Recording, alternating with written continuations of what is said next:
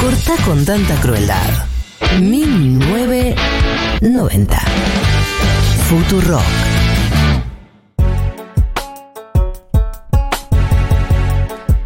...14.30 en la República Argentina... ...ya están llegando muchísimos mensajes de sugerencias... ...para educación sentimental... ...como por ejemplo Shakira... ...que aparece muchísimo... Eh, Babasónicos aparece... Miranda... Aparece Miranda, aparece Opa. Virus. Aparece Virus... eh, Aparece Britney... Aparece... eh, el rap de Shakira cantado por Marto... Piden pies Bueno, descalzos... bueno. Es un momento muy icónico, eh, el rap de Shakira cantado por Marto. Leo Mattioli nombran, Cristian Castro, eh, Fuego de Noche, Nieve de Día. Bueno, eh, aparecen muchísimas ideas que vamos, ustedes sepan que nosotros lo estamos viendo, lo estamos leyendo y algo de todo esto va a quedar en la educación sentimental del 17 de diciembre. Eh, por ello vivimos. Y también hay que hablar de que, sí, por eso vivimos y también se va a hacer la fiesta y toda la vida va a seguir si cerramos algún tipo de acuerdo con el FMI, porque si no es como que es muy difícil divisar un futuro. Qué orgánica la conexión. Así soy, orgánica, por. Eh, sí, la verdad, la gente en la fiesta va a estar muy preocupada por el tema del fondo, me parece, ¿no? Sí, es Va a una ser como el- fiesta. el tema no la de- vamos a pasar tan bien, digamos. Eh, no, pero, fuera de chiste, eh, se vienen semanas complejas.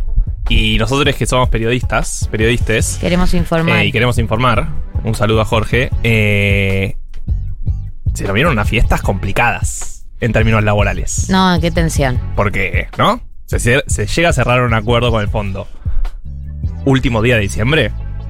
Te quiero ver quién labura. Y lo que es totalmente que agarrar probable, la pala. eh, porque, porque este país solo conoce intensidades. Uf, sí. 30 Dios. de diciembre lo hace. ¿No, no, ¿No conocen el descanso? Como Eh, basta. Claro, porque originalmente ya habían dicho que era antes de marzo. No quedaba claro cuándo. Dijeron Sí. antes de marzo seguro. Al principio, Al- hace dos años que venimos. Antes de marzo, O pero, sea, pero las últimas declaraciones han sido antes de marzo. Entonces yo dije, bueno, por ahí se patea hasta febrero, pero ahora da la sensación de que ya, de Bueno. que está sucediendo. Viajaron eh, en una comitiva a Washington eh, varios funcionarios del Ministerio de Economía, del Banco Central. Eh, ya salió como. Empezaron a ver esos comunicados que hay, ¿vieron? Sí. Que dan entrevistas a medios particulares que dicen, estamos negociando, falta poco, y de repente otro sale y dice, no, falta mucho todavía, para-", y es como idas y vueltas, Totalmente. y están rosqueando ahí internamente. Eh, lo que es esa rosca, dicho sea de paso. No, no, Fabián Doman. Fabián Doman, escuchen ver, esto, por favor. que trabajaba en la embajada argentina de Estados Unidos en la re- renegociación de Néstor Kirchner, Sí. eh, contó en una entrevista hace poco lo que era, que era tipo correr para negociar una coma de un comunicado. Claro, eh, y ¿dónde se da en un espacio físico? Como dónde están, corren, van, vuelven, Claro, miran el Washington. No, pasa que es muy, es muy diplomática esa negociación también. Es muy diplomática, pero sos argentina, que yo nos quiero mucho, pero está negociando contra el Fondo Monetario Internacional. ¿Te Sí, imaginas sí, sí. que ellos publican un documento? Sí. Uy, se nos olvidó avisarte. Pero Martín. Guzmán se preparó toda su vida para este momento. ¿Sí? Vos decís que cuando jugaba al fútbol a los 15 años estaba pensando Martín en esto. Guzmán se preparó toda su vida para este momento. Parezco periodista militante. Pero lo que digo es. eh, yo siento que, que ta- está muy metido también en, en su perspectiva sobre este tema, que no, no hemos llegado a este acuerdo con el Fondo Monetario sin marco teórico. Llegamos con cierto marco teórico. Obvio. De ahí a que eso funcione, me parece No, que igual bueno, hay eso es un... otra cosa. Bueno, pero lo que les quería contar es que además, ¿por qué puede ser que sucedan cosas a fin de diciembre? Porque el 20 o el 22 de diciembre, todavía no se sabe muy bien, el board del Fondo Monetario Internacional va a tratar un informe que está haciendo analista del fondo sobre el préstamo que hizo el Fondo Monetario Internacional a A la, Macri. A la Argentina. A la claro. Argentina durante Claro. 2018, 2019 y demás. Ese informe es para ver qué se hizo con eso, si estuvo, o si fue en condiciones de transparencia, digamos. ¿O para qué es? Es como para aprender ¿Por qué, de le los dimos, errores. por qué le dimos tanta guita a un país que claramente no podía devolverla de manera sostenible en el tiempo que dijo que podía? Sí, así, así lo van a titular, seguramente sea ese el título. Eh, pero básicamente es esos documentos largos que no dicen mucho, Claro. con palabras rimbombantes, tipo, tendríamos que haber hecho mejor la comunicación. Y es como, bueno, no sé, tal vez ese no fue el error. También Pero- el- estoy cansada de que todo se resuma a un problema de comunicación. Hay problemas que son de fondo también, ¿sabes? No Eh, todos son de forma. Sí, y sobre todo eso es el FMI, no, no, no sé, un ministerio, como probablemente tus problemas no sean de Si te comunicación. sentiste ofendido, no me sentí ofendido. ¿Por qué autorizaste ese préstamo? Claro, o sea, no sé si comunicaste bien que autorizaste un préstamo de un cojonal de guita a un país que no tenía para pagarte. Me parece que es lo de menos. ¿Por qué lo hiciste? Como la quién palabra, te comunicó. la palabra cojonal también va a aparecer Sí, en el documento, ya me Va- dijeron está ahí, está fuentes. ahí, se Sí, incluye. eh, por si alguien está medio al pedo y quiere leerlo, ya hay un informe de esto que hicieron eh, en el 2004 sobre los préstamos en los 90. 184 páginas de pura diversión para su fin de, pueden googlearlo y lo van a encontrar. Pero todo esto es para decir que, así como el board va a aprobar, se supone, este informe y va a publicarlo los últimos días de diciembre, se supone que es como un visto bueno a, esta, a la gestión actual decir un poco de críticas a lo que fue el préstamo anterior, ¿no? Se supone. Un poco de supone. autocrítica. Un poco de El. FMI va a ser un poco de autocrítica. Es lo que se supone. Ok. Y que eso va a generar que se encaminen un poco como discursivamente las, las conversaciones con Guzmán y sus amiguillos. ¿Se entiende? Como no, no puedes ahora arreglar. O sea, si vos mismo te equivocaste y no decís nada en el medio, no puedes arreglar algo completamente distinto después. Bien, me encanta este nivel de ultra negociación en el que ambos puntos, ambas posiciones tienen que ceder un poquito. Y se, se supone, esperemos que sí. Tal vez no, tal Yo vez no exista reconozco que me mandé una macana con tu país, lo voy a decir, lo voy a decir en Claro. un documento. analistas van a decirlo. eh, y bueno, vamos a poder acordar algo eh, prontamente porque es algo importante. Si no, le tenemos que pagar 6 mil millones de dólares en los próximos meses. O sea, y en los próximos meses me refiero hasta marzo. O sea, en estos tres meses que vienen tenemos que desembolsar 6 mil millones de dólares. Sí, ¿Saben vamos a pasar de no poder pagar un pasaje en cuotas a directamente eh, no, No poder, poder pagar. viajar. Claro, no poder pagar. Nada. Y sigue no Na- poder. nada Sí, que- claro. No poder, Y después no. No. Cualquier Nada- cosa, no. Nada que sea pagable va a ser. No lo intentes. Sí, no. Stop. Ba- Basta. ¿Para qué quieres vacaciones? Bueno, esperemos que no. Pero se vienen semanas difíciles. Le doy tres claves que para mí van a tener que mirar cuando se firme el acuerdo. ¿Les Bien. parece? Me- todas las notas que empiezan con Sí. tres claves Es, me un- interesan. es una columna clickbaitera. Sí, una columna BuzzFeed. BuzzFeed. La primera, ¿qué pasa con el déficit fiscal? Sí. Ya saben lo que es el déficit fiscal. Sí, Marto, lo Pero por aprendimos en uno de los favor. primeros glosarios. Bueno, pero ¿qué pasa? El gobierno ya mandó su presupuesto para el año que viene. Para el déficit fiscal no es el mismo que el financiero. No, el financiero. El fiscal es el de la, la guita que le entra al Estado versus la, gui- la guita que gasta el Estado. Claro, está el primario, que no incluye intereses de la deuda, y está el financiero, que sí incluye intereses de la deuda. Bien, Generalmente se discute el primario, porque es como más fácil de calcular. bien. Eh, Tan claro ¿Qué? no lo tenía, evidentemente. sí, Paso, paso un Pero tiempo. está bien igual. el refresh. Está Está bien, bien. el refresh. Lo, lo hice por la audiencia. sí, obvio, para que entiendan mejor. Sí. El presupuesto para el año que viene decía que el déficit primario de vuelta, sin contar intereses, pero es más o menos lo mismo, era el 3,3. O sea que íbamos a perder 3 puntos del PBI que íbamos a tener que salir a buscar prestados o imprimir. El fondo seguro, pero segurísimo, va a querer que sea mucho menos. Y mucho menos me refiero a la mitad. Por ahí. O sea, en vez de 3,3 de déficit, que sea 1,5. Y esa negociación va a ser muy clara porque el gobierno ya puso el 3,3 en el presupuesto. Se aparece. Entonces, cuando esté el acuerdo, si hablan de déficit, tenemos que ir a buscar cuál va a ser el déficit del año que viene. Bien.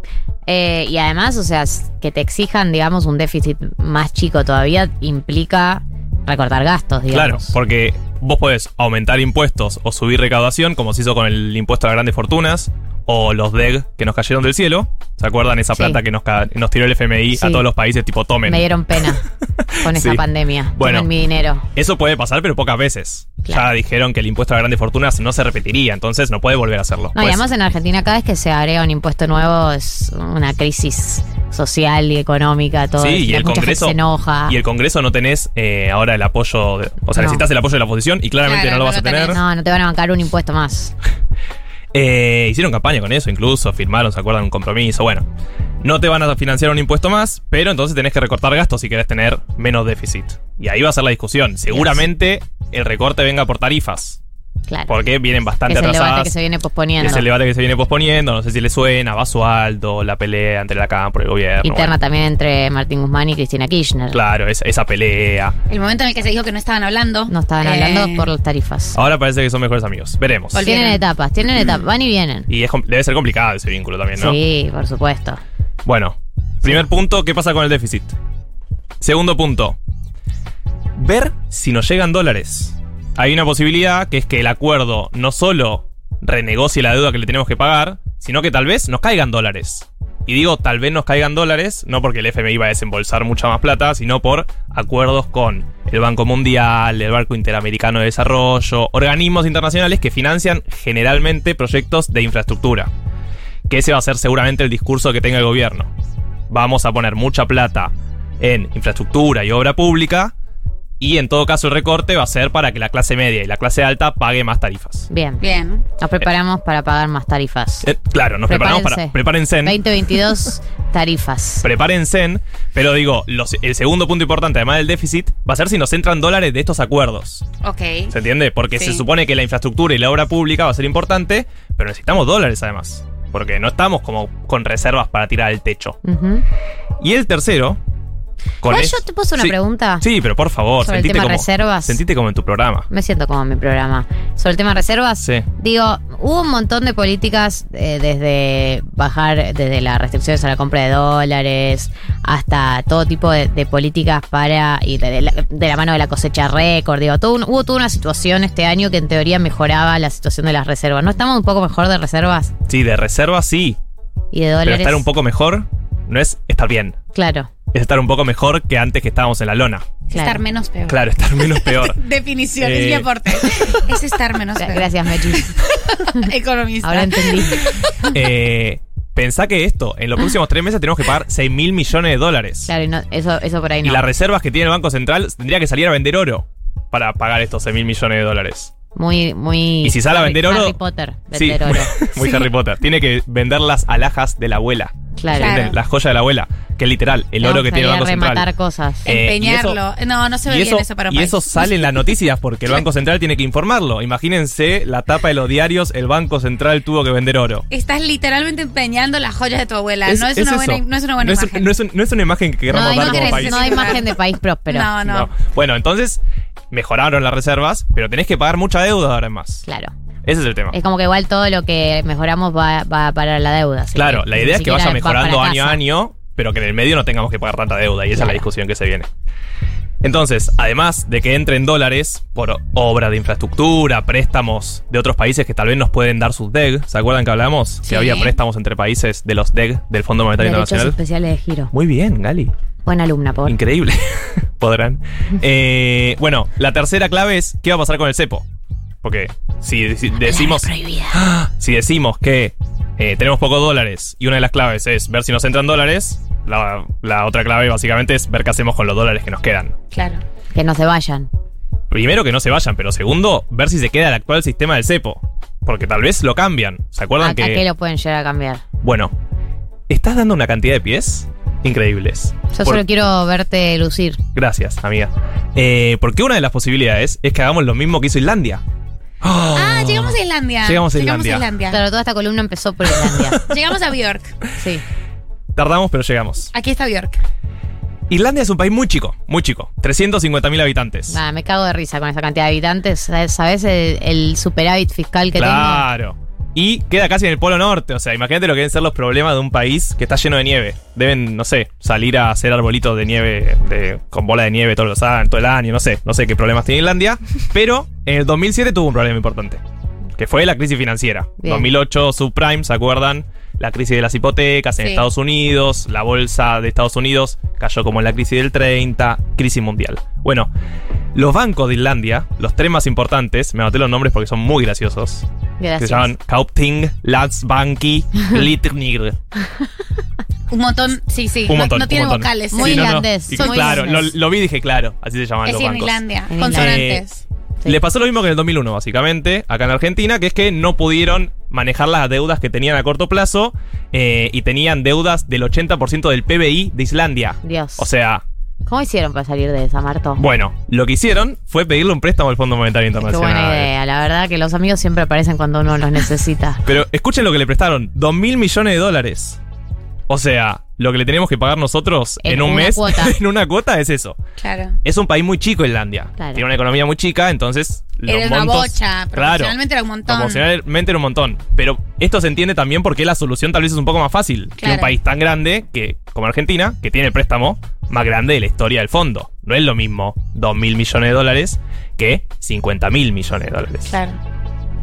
¿Estamos? Bueno. ¿Qué hizo el fondo? Le dijo, vos mantén el cepo. Porque pusieron un cepo, así como nosotros pusimos el corralito en su momento, el fondo, más específicamente Julie Cossack, que es la emisaria del fondo que negoció con Islandia, que es la misma que está negociando ahora con Martín Guzmán, Bien. ese es el dato importante, le dijo, vos mantén el cepo.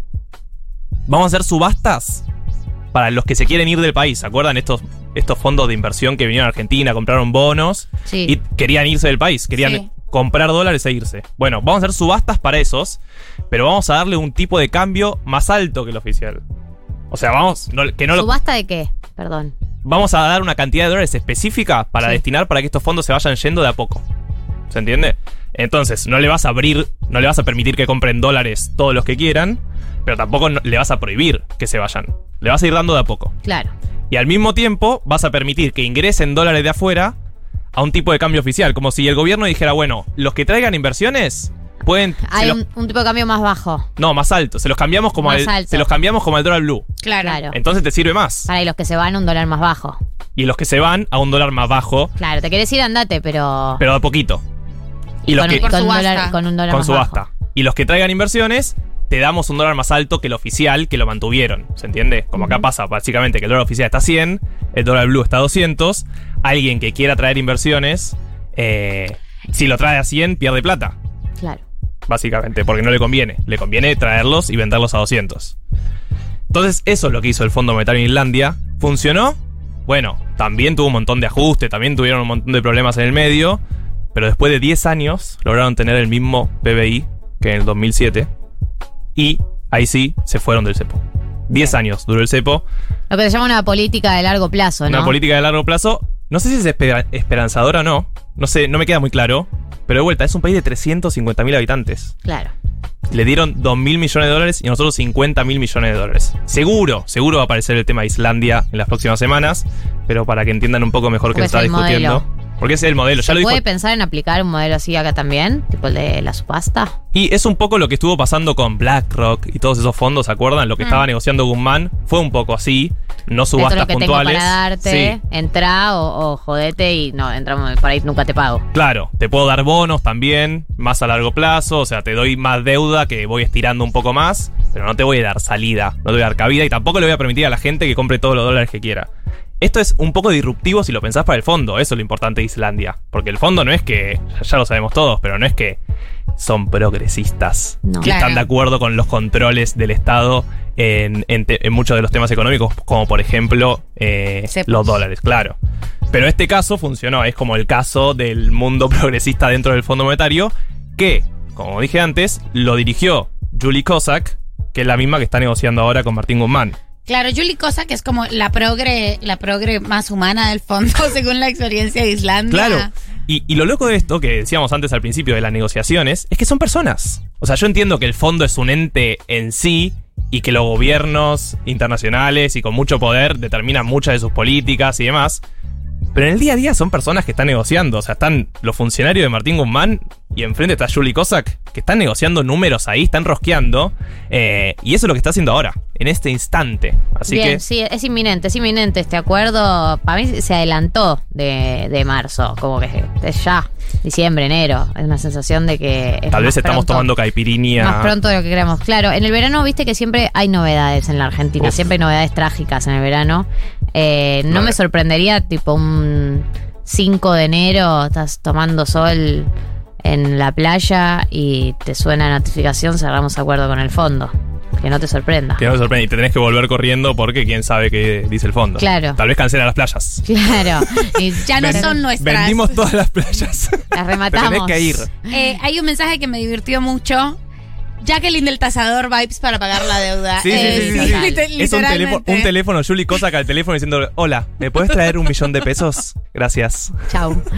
Marto, muchas gracias por explicarnos todo lo que está pasando con el acuerdo con el FMI, porque es un tema que la verdad que nos compete a todos, porque todo esto va a derivar en lo- lo- las- el condicionamiento para las políticas públicas de los próximos años. Así es. Gracias a ustedes por escuchar. 14.49 en la República Argentina todavía queda por delante la entrevista sobre eutanasia, crea la- queda educación sentimental, diles más incómodos, recomendaciones, hay de todo, así que no se vayan. Vamos a escuchar a Caliuchis.